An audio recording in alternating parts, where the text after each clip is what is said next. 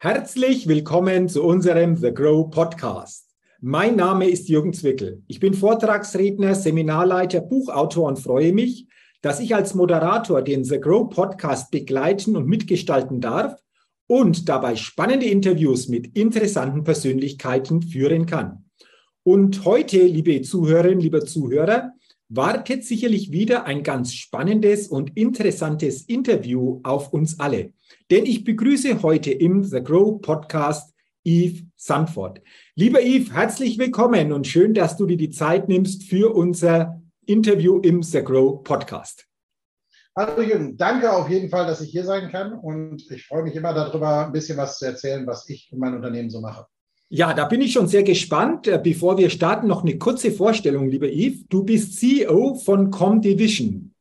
Was genau dahinter steckt, was ihr genau macht, darüber reden wir später. Doch zu Beginn, wie immer, diese Get-to-Know-Fragerunde. Fünf Fragen an dich. Ich bin schon gespannt auf deine Antworten und wenn du soweit bist, lass uns gerne mit der ersten Frage starten. Geh mal los. Die erste Frage lautet: Frühaufsteher oder Nachteule? Definitiv Frühaufsteher, ähm, das geht bei mir nicht anders. Am liebsten Frühaufsteher mit einer Runde Sport und äh, dann anschließend die Familie wecken, dann habe ich so eine Stunde oder zwei für mich. Okay, wann startest du dann in den Tag?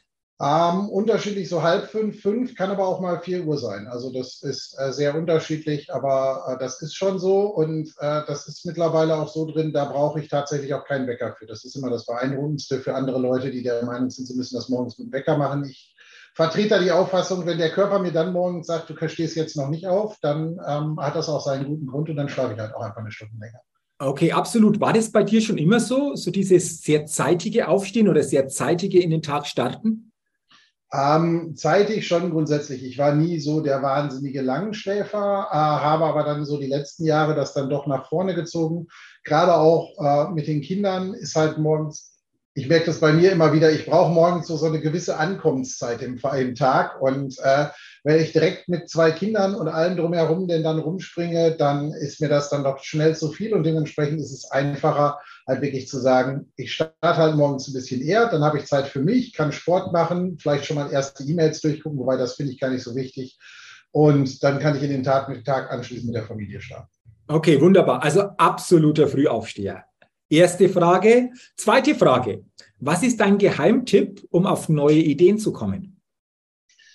Für mich sind, ich kriege die meisten neuen Ideen tatsächlich, wenn ich unterwegs auf Reisen bin. Also ähm, ich bin jetzt durch die Pandemie natürlich ein bisschen gebremst gewesen die letzten zwei Jahre, aber davor wirklich viel in der Weltgeschichte äh, unterwegs gewesen. Also ich glaube, ich kriege immer so Auswertungen von den Fluglinien zwischendurch. Äh, da habe ich es durchaus in manch einem Jahr geschafft, denn dann so nach drei, vier Monaten im Jahr schon mindestens zwei Weltumrundungen zusammen zu haben in Flügen. Und das äh, halt wirklich viel in Asien, aber auch in Amerika, ähm, Silicon Valley bin ich viel unterwegs.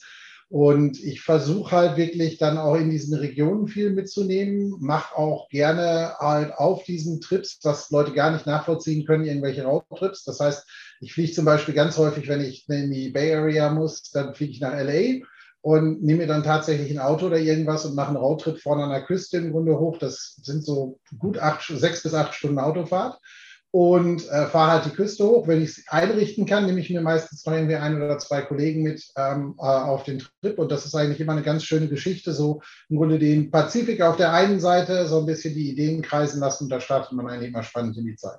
Okay, ist es vor allen Dingen einfach auch so die neue Umgebung, eine andere Umgebung, andere Inspiration, die dazu führt, dass einfach auch andere Gedanken oder andere Ideen natürlich dann entstehen? Es ist zum einen, glaube ich, die andere Umgebung, aber es ist zum anderen, find, empfinde ich ganz häufig, wenn ich unterwegs bin, dass ich mehr Freiheit in der Zeit tatsächlich habe. Weil zu Hause versucht man ja doch immer alle Dinge miteinander zu kombinieren. Man hat Familie, man hat den Betrieb, äh, man hat vielleicht noch Sachen auch im Haushalt. Schließlich endlich, so ein Haushalt fühlt sich auch nicht von ganz alleine, egal wie viel Hilfe oder sonst was man irgendwo hat. Ähm, aber da meine Frau auch äh, voll mitarbeitet, müssen wir halt irgendwie zu zweit sehen, wie wir mit den ganzen Dingen halt hinkommen. Und da hat man halt schon zu Hause mehr Einspannung in den Tag. Gar nicht mal unbedingt bewusst. Ich könnte mir die Freiräume auch da wahrscheinlich nehmen. Aber ähm, das tut man, finde ich, zu Hause weniger. Wohingegen, wenn man dann unterwegs ist, denkt man sich so, ja, was habe ich heute? Habe ich eh noch Reisetag. Da kann ich noch ein bisschen durch die Gegend gucken. Oder das fällt mir zumindest tatsächlich unterwegs deutlich einfacher als zu Hause. Mhm. Und ich habe Kollegen zum Beispiel, äh, bei uns ein äh, Partner in der Gruppe, der ist jetzt vor zwei Jahren dazugekommen. Der hat zum Beispiel oben an der, an der Ostsee eine Ferienwohnung. Der verbringt im Monat ein bis zwei Wochen wirklich da, weil er sagt, da hat er dann im Grunde seinen Ruhepol und so und so. Ich glaube, das ist ganz wichtig mittlerweile, dass wenn man, wenn man viel leistet, dass man sich halt auch zwischendurch so Rückzugsebenen schafft. Und zwar auch Rückzugsebenen von allem. Das, äh, egal ob äh, Familie, Freunde, Bekannte etc., dass man so ein paar Tage wirklich mal raus aus allem ist und dann wieder, wieder frisch startet. Okay, wunderbar. Also interessante Gedanken auch zu dieser Frage. Dann lass uns gerne zur dritten Frage kommen. Die lautet, wenn du in Deutschland eine Sache ändern könntest, was wäre das? Mit einer Sache kommen wir nicht verdammt viel weit. Naja, äh, sagen wir mal so, ich würde es pauschal tatsächlich trotzdem unter dem Punkt zusammenfassen. Wir müssen ähm, zum einen ähm, hin zu einer Fehlerkultur, die gleichzeitig halt im Grunde diese, diese, diesen ewigen Neidfaktor rausnimmt. Wir haben in Deutschland, glaube ich, also da so ein bisschen kulturell in den letzten Jahren ist es schlimmer geworden, dieses Problem. Es gibt nicht mehr gute Unternehmer zum Beispiel. Das ist äh, per Definition braucht man nur durch die sozialen Medien kommen. Man kann eigentlich nur was erreicht haben, indem man entweder reich geerbt hat, dann wird einem da Böses unterstellt, ähm, indem man andere Leute ausgebeutet hat äh, oder irgendwie hinterzogen oder sonst irgendwas hat. Es gibt kaum mehr den Gedanken, dass irgendeiner ein Unternehmen oder irgendwas tatsächlich einfach durch banalen Fleiß und andere Dinge aufgearbeitet hat, sondern da steckt, es wird immer gleich ganz schnell was Böses hinterstellt, was auch dazu führt, wir haben in Deutschland im Verhältnis ganz viele Unternehmer, die sich verstecken im tatsächlichen Sinne. Also im Verhältnis zu dem, wenn ich das in Amerika sehe, da treffe ich teilweise Leute, die halt wirklich im, im auch höheren Milliardenbereich teilweise Vermögen haben äh, mit denen gehe ich teilweise ganz normal in, in irgendein Café oder sonst irgendwas. Das interessiert die auch überhaupt nicht. Da haben die auch, das interessiert auch drumherum keinen. Es kommt vielleicht mal zwischendurch einer auf die zu und fragt die halt, ne, wie sie das geschafft haben oder sonst irgendwas. Ähm, aber das ist ein ganz lockeres Umgehen. Ich habe äh, jetzt vor ein paar Wochen ähm, mich äh, samstags morgens noch, bevor ich äh, von, von, von der Bay Area nach Texas rübergefahren bin, habe ich mich samstags morgens mit, mit Pat Gelsinger zum Beispiel, dem Chef von Intel, getroffen. Ganz normal einfach nur zum Kaffee. Und das war in irgendeinem Café bei ihm irgendwo in der Nähe von, von, von einer Wohnsiedlung. Und das ist halt das, diese Dinge gibt es hier ganz schwierig. Also auch das ist was, ähm, auch dieser Kontakt untereinander ist wesentlich einfacher. Ähm, das verwundert manchmal auch Europäer. Man kann viele dieser auch gerade Firmenbosse in den USA einfach ansprechen und sagen, ich möchte mich mit dir zum Kaffee treffen. Ähm, gut, Pet kenne ich jetzt schon ein bisschen länger, aber äh, das geht. Und mhm. das sind halt so Dinge, wenn wir diese, diese Neidkultur wegkriegen, wenn wir auch mal erlauben, dass auch so eine Unternehmensgründung mal fehlschlägt und nicht alle hinterher die nächsten zehn Jahre da stehen und sagen, siehst du, haben wir dir doch gesagt, also selber selbstständig machen, ne? Unternehmer werden, das kannst du doch mal sein lassen. Ne? Such dir eine schöne Anstellung und ah, das fängt ja teilweise schon im Grunde in der Schule oder ähnlichem an, wo wir heute alle darauf getrimmt werden. Eigentlich, wenn man sich so unser Schulbildungssystem anguckt, das ist an ganz vielen Stellen darauf ausgerichtet, eigentlich Angestellte zu ich sage jetzt mal böswillig gesagt, zu dressieren. Und ähm, wenn wir diese Dinge machen, kämen wir, glaube ich, viel, viel weiter. Das Ganze kann man weiterführen. Wir sollten mal die, an die Digitalisierung in Deutschland denken. Also wenn ich mir sehe, dass gerade wieder Gesetze veröffentlicht wurden äh, zum Thema Arbeitsverträge, wo jetzt schon wieder über die Papierform diskutiert wird als Pflichtform und die Digitalform als Optionsform, wo man sich denkt, und wir sind irgendwie 2022. Vor kurzem hatte ich eine Diskussion mit einem großen Versicherungsträger, ähm, wo es ähm, um Unterlagen ging, wo er mir sagte, ja, die könnt ihr mir nur per Fax schicken, wo ich gesagt habe, das ist lieb und nett, aber wir haben leider kein Fax mehr. Also ich hätte die E-Mail, ne? wir würden ansonsten aber auch berittene Post immer noch akzeptieren. Das fand er nicht lustig. Aber ich glaube, das ist ein wichtiger Punkt, dass du ansprichst. Also eher weg von dieser Neidkultur, mehr hin zu dieser Offenheit, auch hinterfragen, vielleicht auch hinterfragen, Mensch, wie hast du es geschafft? Wie bist du dahin gekommen, wo du heute stehst? Was kann ich auch von Unternehmerinnen, von Unternehmern lernen? Vielleicht nicht nur als eigene Unternehmer, sondern auch als Angestellter. Ist das eher so dieses, diese Denkweise, diese Ausrichtung, die uns weiterbringt, die uns insgesamt auch mehr geben würde? Ich denke, das ist der Faktor und dann würde auch Verständnis dafür entstehen. Ich habe heute Tage eine Geschichte gehört, wo jemand sagte, ähm, warum ähm, zum Beispiel in Handwerksbetrieben Mitarbeiter teilweise in bestimmten Bereichen keine Motivation haben, weil sie in ihrer Vorstellung sehen, dass zum Beispiel eine Außenabrechnung an den Kunden über, ich sage jetzt mal 80 Euro die Stunde rausgeht. Sie aber rein rechnerisch Und da ist schon das Problem, als Arbeitnehmer rechne ich ja nur das Nettogehalt dann häufig zurück. Sie rein rechnerisch aber nur, ich sage jetzt mal 20, 25 Euro kriegen. Aus dem Gedankengang des Mitarbeiters entsteht sofort diese Diskrepanz zwischen diesen nehmen wir 25 Euro und ähm, den 80 Euro. Diese 55 Euro steckt sich mein Boss. Dass von diesen 55 Euro sich mal eben ganz nebenbei unser Finanzminister, Krankenkassen etc. auch nochmal 25 Euro eingesteckt haben. Äh, ich noch Material und alle möglichen anderen Dinge. Und ich glaube, das hängt aber wieder damit zusammen, dass auch keiner Interesse daran hat, dieses verstehen zu wollen. Weil ich kann mich natürlich als Unternehmer hinstellen und sagen, ich erkläre jetzt meinen Mitarbeitern, wie sich das alles verteilt ich weiß nicht, ob das was bringt. Und ich glaube, das müssen wir auch früher schon in Unternehmen oder in Schulen auch den Leuten beibringen.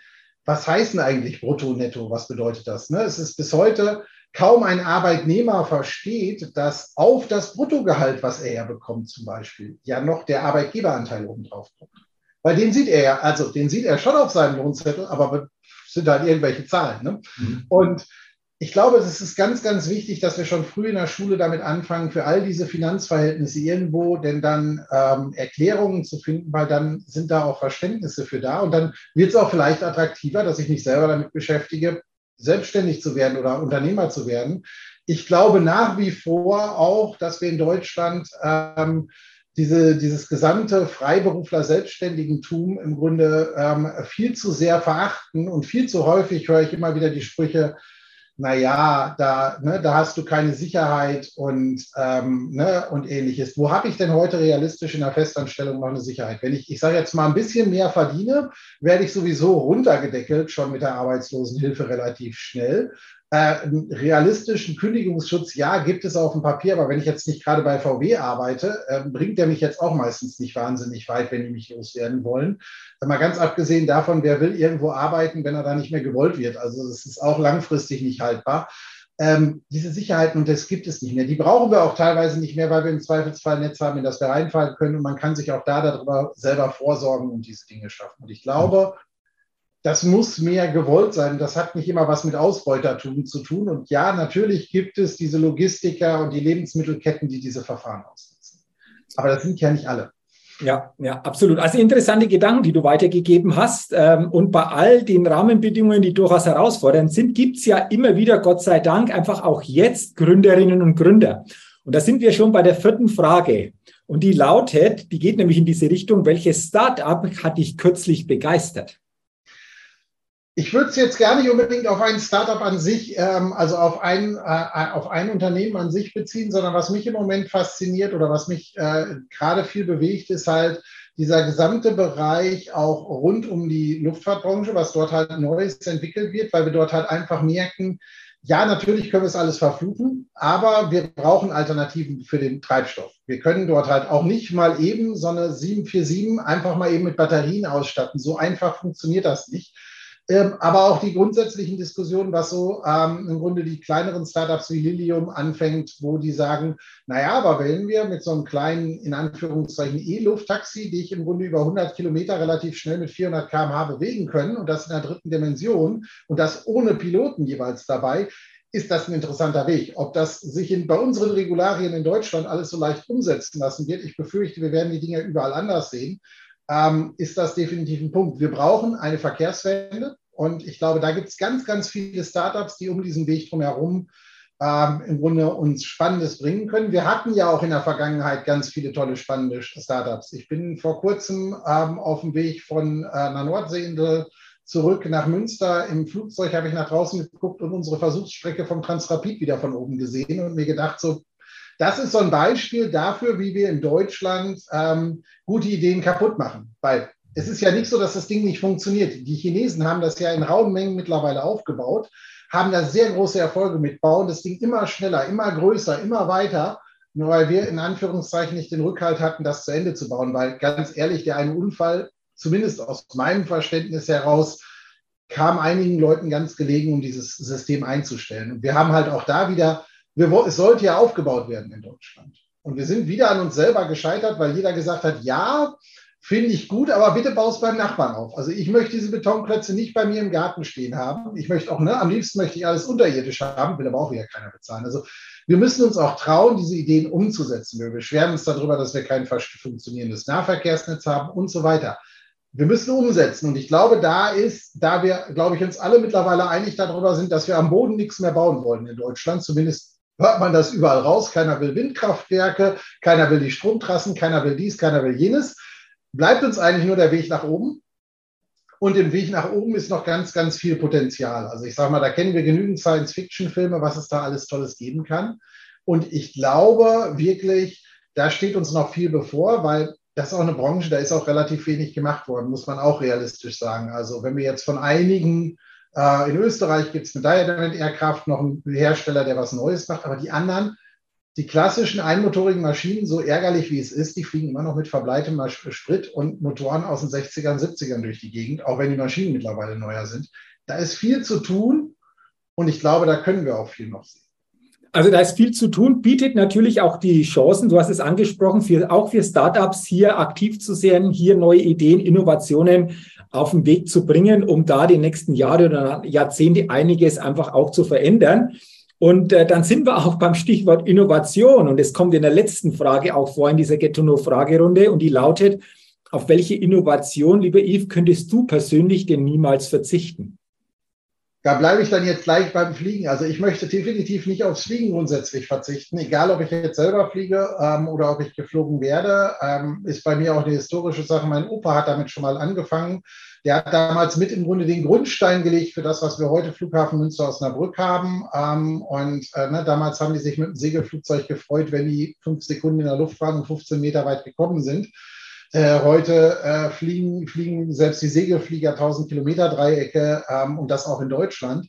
Und ich glaube, Fliegen ist immer noch so etwas, das ist auch so ein bisschen dieser Grundtraum der Menschheit. Das merkt man auch im Moment immer wieder in der ganzen Umweltdiskussion. Es wird über ganz viel diskutiert und es sind sich auch alle einig, dass das mit dem Fliegen nicht so gut ist. Wenn wir uns dann aber die Staus gerade an den Flughäfen angucken, ist da mit der Selbstverantwortung auch relativ schnell vorbei weil man möchte halt schon irgendwo hin, man möchte fremde, fremde Länder kennenlernen, man möchte irgendwo hin und ich bin dabei, man muss da auch sicherlich das eine oder andere auch mal hier und da regulieren. Es kann nicht sein, dass ich für 39 Euro nach Mallorca fliegen kann. Das kann mir keiner erzählen, dass ich das umweltverträglich machen kann. Ähm, aber ich glaube, die Innovation des Fliegen ist halt schon, es ist eine Zeitmaschine. Mhm. Und ich löse damit ganz viele Probleme, die wir heute einfach auf der Erde, auf der Straße etc. haben. Wir müssen halt nur noch die Technologien schaffen, dass wir halt keine ja, Spritfresser mehr unterwegs haben, sondern das Ganze eventuell mit neuen Antriebsmöglichkeiten schaffen. Und dann finde ich, ist die Vision, wie wir die aus vielen Science-Fiction-Filmen kennen, glaube ich, viel näher, als dass wir einen Teleporter schaffen werden. Und mal ganz ehrlich gesagt, also die Idee, mich in so eine Kiste reinzustecken, und da gab es auch so Filme mit so einer Fliege, die mit in die Kiste, in die Kiste reingekommen ist, ähm, und mich dann irgendwo hin teleportieren zu lassen, dann doch lieber mit dem Flugzeug, auch jetzt mit Pilot oder ohne.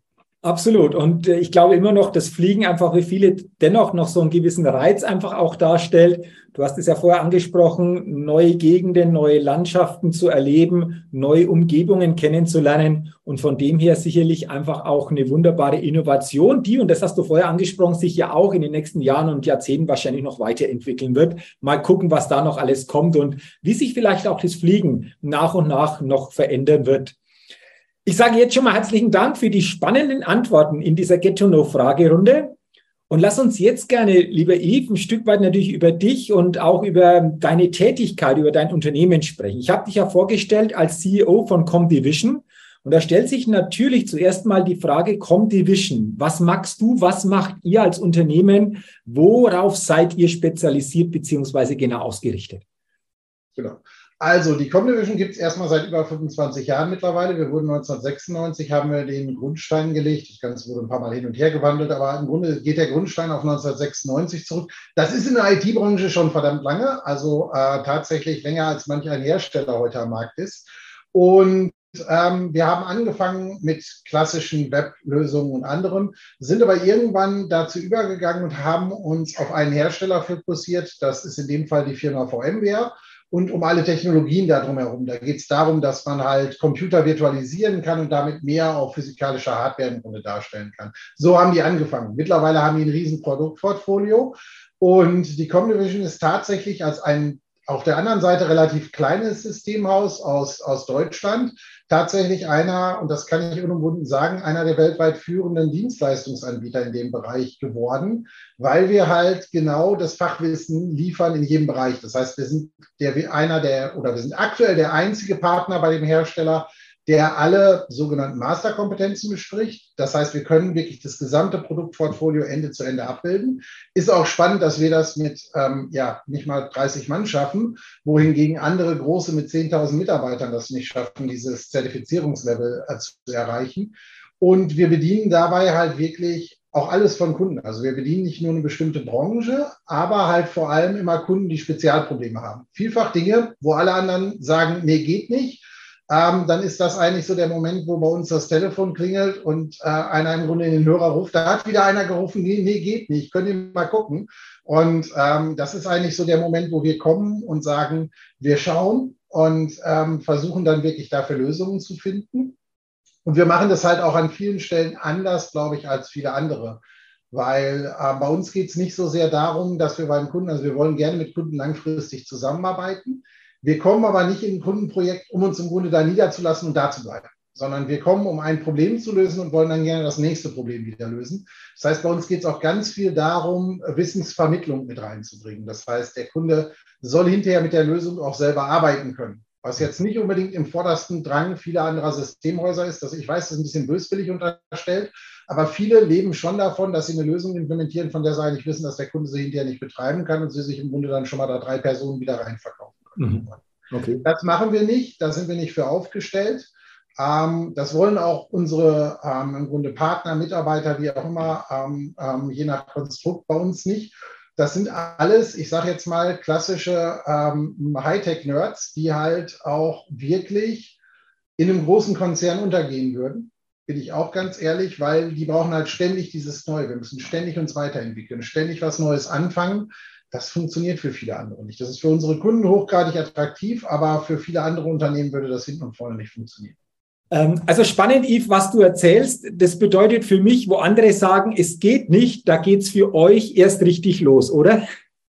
Ab da wir sind, lecken wir im Grunde Feuer, beziehungsweise ab da fangen wir halt wirklich an, dass es für uns Spaß macht. Klar haben wir auch mal Spaß dran, normale Projekte zu machen, aber in normalen Projekten ähm, kann man halt auch keine neuen Konzepte entwickeln, keine neuen Ideen verwirklichen. Und ähm, das ist halt auch bei weitem nicht so spannend. Und wir, das, was wir immer wieder merken, ist halt, dass das auch zeigt, dass auch in der IT-Branche und auch selbst in sehr eingefahren, teilweise eingefahrenen Bereichen es halt immer noch ein Riesenpotenzial gibt, sich auch zu entwickeln.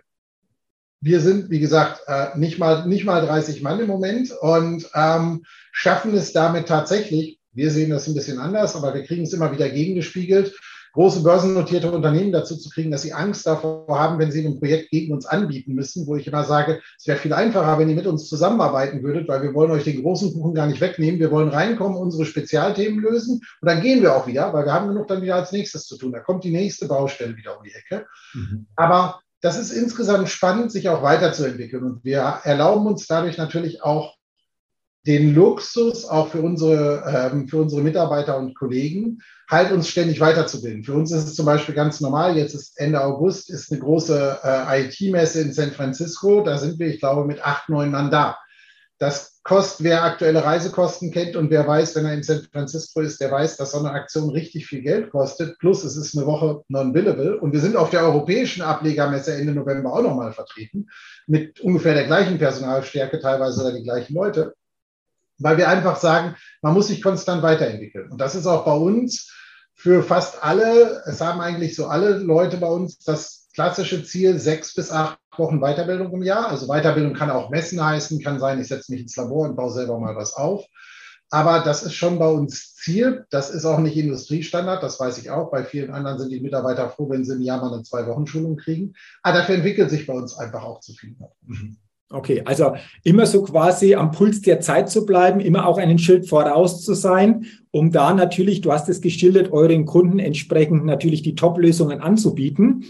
Ich habe äh, bei dir oder von dir einen interessanten Gedanken gelesen. Und der lautet, IT darf im Unternehmen nicht zum Selbstzweck werden. Den Gedanken, diese Aussage, die, die finde ich sehr, sehr spannend. Willst du mal erklären, was genau dahinter steckt, wie du das genau meinst? Weil es hören sicherlich auch viele Unternehmerinnen und Unternehmer hier zu. Wie ist dieser Satz, dieser Gedanke denn zu verstehen? Äh, dieser Satz hat damit zu tun, wenn man sich es heute anguckt in vielen Unternehmen, dann haben IT-Abteilungen teilweise, äh, ja, ich sag mal, früher hätte man das vielleicht Blockbart-Charakter entwickelt. Ähm, die sind teilweise ähm, zum einen sehr bestimmt und ähm, sind aber auch im Grunde für sich selber genommen, definieren sie, wie das Unternehmen zu arbeiten hat. Ich erlebe sehr, sehr häufig, wenn wir IT-Projekte haben und ich im Grunde in einem der ersten Meetings beim Kunden sage, ähm, ich bräuchte aber auch jemanden aus dem Vertrieb, aus dem Einkauf und hier und dazu dazu. Und die so, ja, aber wir haben doch schon alles verhandelt über euren Vertrag. Wo ich sage, nein, nein, darum geht es nicht. Weil ich muss verstehen, wie ihr als Unternehmen Geld verdient, damit wir für euch eine Lösung machen können in IT, mit der ihr am Ende des Tages mehr Geld verdienen könnt. Weil dann haben wir auch diese ganze Diskussion nicht die ganze Zeit darüber, wie wir Kosten sparen können, sondern diskutieren wir darüber, wie viel mehr Gewinn wir eventuell erwirtschaften können.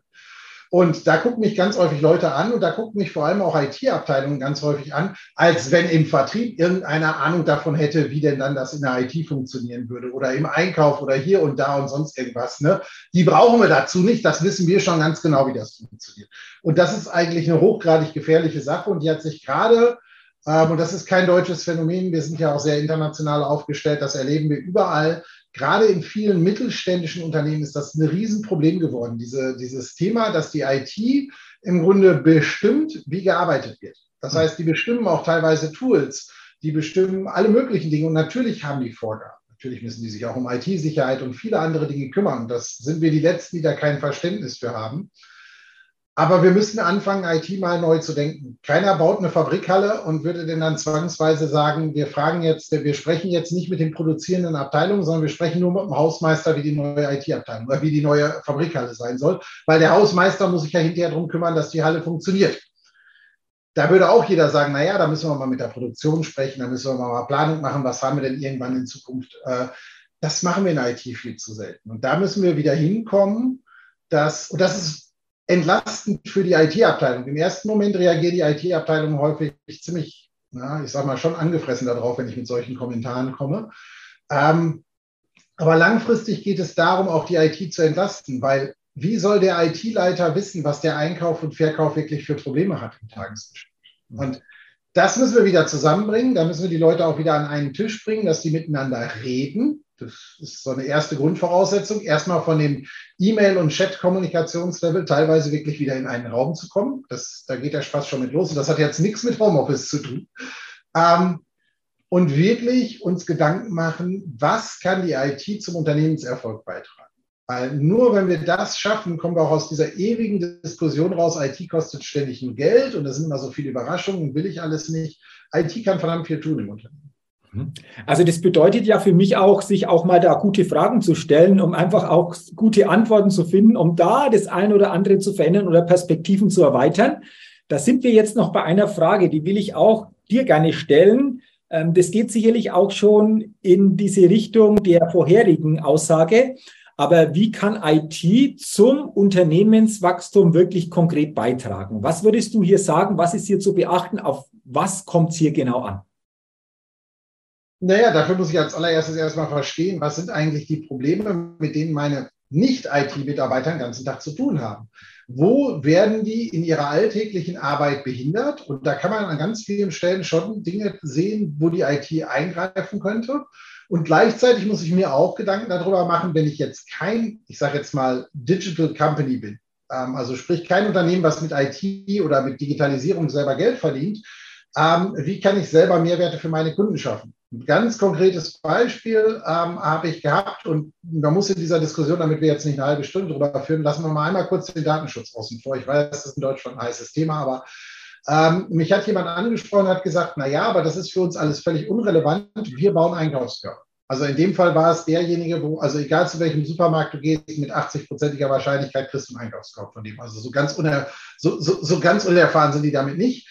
Und der hat gesagt, was soll ich mit diesen ganzen Daten? Daten sind das neue Öl und sowas. Ich sage, ja, aber was wäre denn, wenn ich jetzt zugehen könnte und mein Handy auf den Einkaufswagen legen könnte, statt einen Euro-Chip einzulegen? Damit laufe ich durch den Supermarkt durch. Du weißt, wie lange bin ich da? Du kannst im Supermarkt sagen, an welchen Regalen bin ich stehen geblieben und so weiter. Am Schluss an der Kasse weißt du, was ich auch tatsächlich gekauft habe. Nochmal, es geht dabei überhaupt nicht darum, wer der Endkunde ist. Das interessiert nämlich tatsächlich große Einzelhandelsketten erstmal nicht. Langfristig vielleicht schon, aber erstmal nicht sondern die wollen verstehen, was will der Kunde, was braucht der Kunde und wie kann ich den natürlich auch im Einkauf beeinflussen.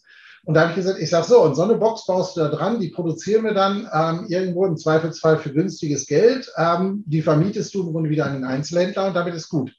Der hat mich ziemlich verdattert angeguckt und hat dann natürlich auch, klar, das ist nicht so einfach wegen Datenschutz etc. umsetzbar, aber das ist ein Beispiel dafür. Ich muss auch mal darüber nachdenken, wo kann ich als Unternehmen neue Werte schaffen. Wir reden darüber, dass alles digitaler wird, egal ob es Themen sind wie Smart Home, Smart irgendwas, alles soll smart werden, alles soll mitdenken, alles soll sich irgendwo integrieren. Und da muss ich als Unternehmen einfach auch mir überlegen, wo ist der Wettbewerb? Und das ist ein bisschen auch Aufgabe der IT, weil die haben eigentlich das Fach-Know-how und die müssen dafür verstehen, was produziert das Unternehmen. Da fängt es schon teilweise mit an. Ich habe auch schon IT-Abteilungen gehabt, die konnten mir nicht mehr erklären, was das eigene Unternehmen überhaupt produziert.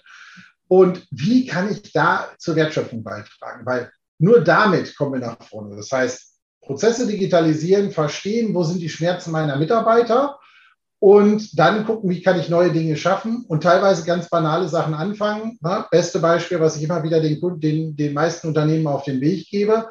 Wenn ihr 500 Mitarbeiter habt, die jeden Tag fünf bis zehn Minuten darauf warten, dass der Rechner hochgefahren ist, macht mal ein bisschen mit eurem Controller eine kleine Finanzkalkulation, was euch der Spaß allein im Jahr kostet. Und dann reden wir nochmal darüber, dass wir kein Geld dafür haben, denn dann die IT zu modernisieren. Und nein, keiner will morgens zehn Minuten auf seinen Rechner warten. Mhm. Also interessante Beispiele, auch hier nochmal interessante Fragen, die du weitergegeben hast. Vielen Dank schon mal für wirklich diese spannenden Gedanken zu deinem Thema, auch natürlich in der Ghetto-No-Fragerunde. Jetzt zum Abschluss habe ich noch eine persönliche Frage. Du hast mir das vor unserer Aufzeichnung gesagt mit dem Thema CEO. Äh, da gibt's auch so eine witzige Geschichte und ich habe mir gedacht, es passt doch jetzt vielleicht zum Ende unseres Interviews, dass du gerne das noch weitergibst, was sich da genau hinter verbirgt oder was es mit diesem CEO auf sich hat. Also dieses ganze Titelspiel, ich finde das immer extrem, extrem un, unwichtig und äh, ich bin in Deutschland damals angefangen und habe ganz bewusst gesagt, ich bin eigentlich Geschäftsführer und nicht CEO, weil damals war so in der Startup-Ära, jeder musste CEO sein. Äh, das hat sich eine Zeit gezogen, bis die Amerikaner irgendwann gesagt haben, das kannst du echt nicht bringen. Also du machst viel mehr und ihr macht viel mehr, ihr seid international relevant, auch wenn ihr klein seid, ist egal, du musst dann einen anderen Titel dran machen. Ähm, seitdem haben die Amerikaner irgendwie, auch wenn auf meinen Karten immer was anderes drauf stand, trotzdem penetrant mich immer überall als CEO vorgestellt. Irgendwann habe ich das dann übernommen.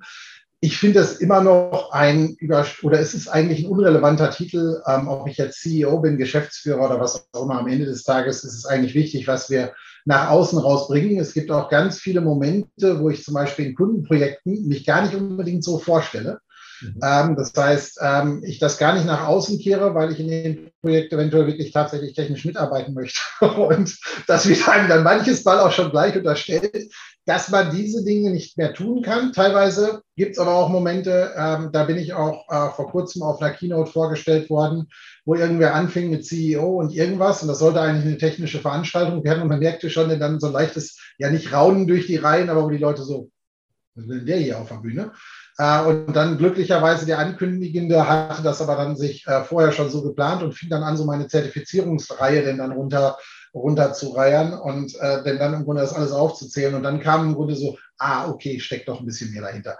Äh, ich finde es einfach, ich finde, wir müssen mit diesem ganzen Titel äh, ähm, eigentlich immer, äh, ne, wichtig ist am Ende des Tages, was kommt dabei raus, was bringst du für die ganze Sache? Und ja, es gibt bestimmte Jobs, die brauchen bestimmte Titel, aber ansonsten geht mir das ziemlich wohin, ob ich jetzt CEO bin oder ne, äh, Maintenance Manager oder ne, äh, wie sonst was. Ja, wunderbar. Dann, dann sage ich jetzt zum Abschluss unseres Interviews, liebe Yves, nicht Dankeschön an den CEO Yves Sandford, sondern Dankeschön an den tollen Gesprächspartner Yves Sandford. Ähm, ich sage herzlichen Dank für dieses kurzweilige, interessante und spannende Interview. Du hast uns, denke ich, sehr, sehr gut, zumindest im Rahmen der Möglichkeiten, in deine Welt mitgenommen, hast hier, glaube ich, wichtige Gedanken weitergegeben, tolle Fragen, die sich wirklich jede Unternehmerin, jede Unternehmer wirklich mal stellen soll bezüglich ähm, der IT. Und äh, ja, wünsche dir und deinem Team weiterhin noch alles, alles Gute und dass ihr immer, und da bin ich mir sicher, Lösungen für eure Kunden findet, wo andere sagen, da geht es nicht mehr weiter. Herzlichen Dank und weiterhin, wie gesagt, alles, alles Gute. Danke, Jürgen, für die Zeit und ich freue mich aufs nächste Mal. Sehr, sehr gerne.